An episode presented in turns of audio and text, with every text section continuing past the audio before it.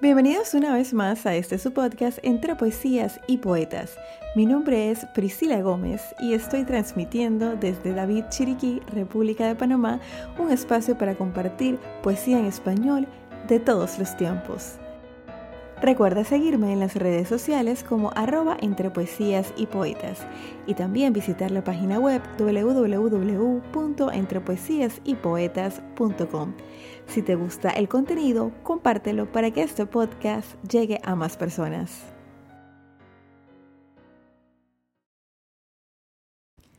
Estamos en el episodio número 80 de este su podcast Entre Poesías y Poetas. Y te cuento que lamentablemente siguen los conflictos en mi país, Panamá. Hoy 24 de julio de 2022 ya llevamos más de 20 días de protestas en diferentes puntos de la geografía nacional, lo que trae consecuencias muy serias para el desarrollo del país y para los que aquí vivimos.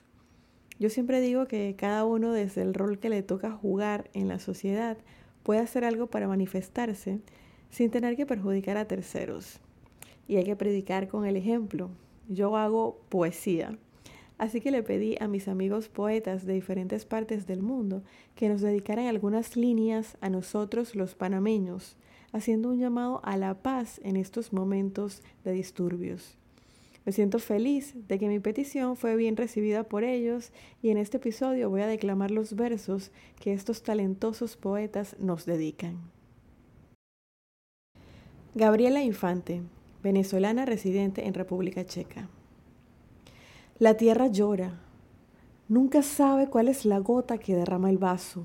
Solo sabe que cuando cae cual bomba es capaz de arrasar con todo, con las ilusiones de un país que entre tanto reclamo y protesta no se da cuenta de que la paz que tanto anhela llora en silencio que la violencia es la única que sigue creciendo como los rascacielos que decoran la ciudad de Panamá.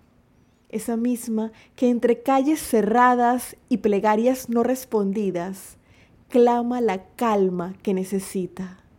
La tierra llora, pero tiene esperanza. Sabe que su gente es de la buena, que los colores de su bandera muy pronto volverán a brillar. Santiago Zavala, Argentina. Tenemos guerras que nos matan, pactos que nos hunden, lazos que al cuello nos ahogan. Tenemos una patria cansada que no se rinde, una sociedad juzgada. Tenemos una paz que se olvida de nosotros o un nosotros que se olvida de la paz. Tenemos hambre más cercano a nuestros hijos, un boleto al dolor, un llanto al destino. Pero en la adversidad tenemos un soldado que pelea por nosotros, la esperanza. Nunca olvidemos que quien tiene esperanza todavía tiene sueños por cumplir. Arriba Panamá. Pedro La Rosa cubano residente en Estados Unidos. Panamá, pueblo unido. Caminemos de la mano con paso firme y seguro, derribando cualquier muro, apartando odio y dolor. Defendamos con honor el derecho merecido, alzando fuerte la voz por los que más han sufrido. En la paz está el camino por alcanzar la victoria, esa que sabe a gloria cuando es una causa justa. Abajo la corrupción que oprime a la sociedad, esa que con bondad se levanta cada día. No hay enemigo entre ustedes por pensar diferente. El culpable usa la mente, los divide y manipula, creando la confusión y motivando la duda. En la unión está la fuerza, eso ya se ha demostrado.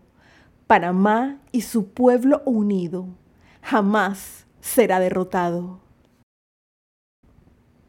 Ana Cortés, Islas Canarias, España. Pertenezco a la parte del mundo donde se lucha por los avances, por la paz, por los sueños. Panamá necesita de mis versos y ahora, en este momento, te los entrego como símbolo de apaciguamiento. Las aguas se vuelven bravas, al igual que los actos quebrados por el amor.